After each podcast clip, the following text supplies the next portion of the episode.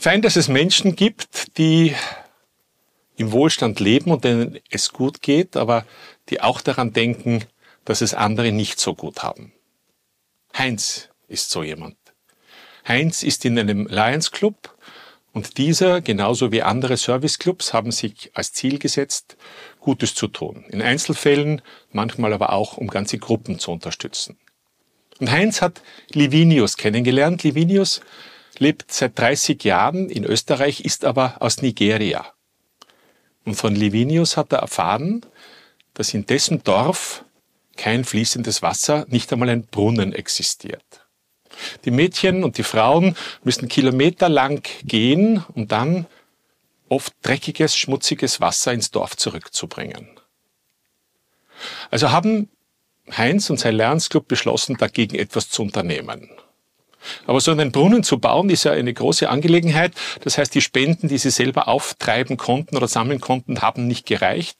Sie haben auch andere Lions Clubs animiert mitzutun, was passiert ist und auch die öffentliche Hand wurde gebeten, ihren Beitrag zu leisten. Und Heinz hat dieses Projekt natürlich begleiten müssen, weil ohne Kontrolle, vor allem wenn es um öffentliches Geld geht, kann so etwas ja nicht funktionieren.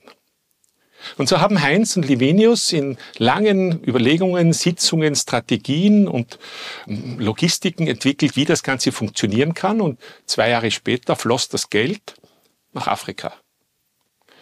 Ein paar Monate später kam ein Bild mit der fertigen Brunnenanlage zurückgeschickt und ein Begleitbrief, der da ausgesagt hat, dass das Geld gereicht hat für den Brunnen, aber darüber hinaus auch noch eine Solaranlage angeschafft werden konnte, damit das Wasser nicht mit der Hand heraufgepumpt werden muss. Und eine ganz detaillierte Auflistung, was mit dem Geld passiert ist. Etwas, was selbst bei uns eine große Überraschung wäre, wenn es so passiert. Denn es hätte ja unheimlich viel schiefgehen können.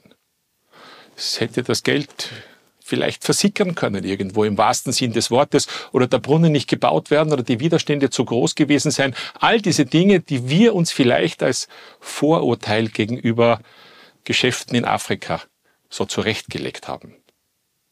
Und die Moral von der Geschichte, man glaube seinen Vorurteilen besser nicht. Danke sehr. Danke fürs Reinhören in meinem Podcast. Mehr Informationen gibt es auf meiner Webpage richardkahn.com. Bis zum nächsten Mal.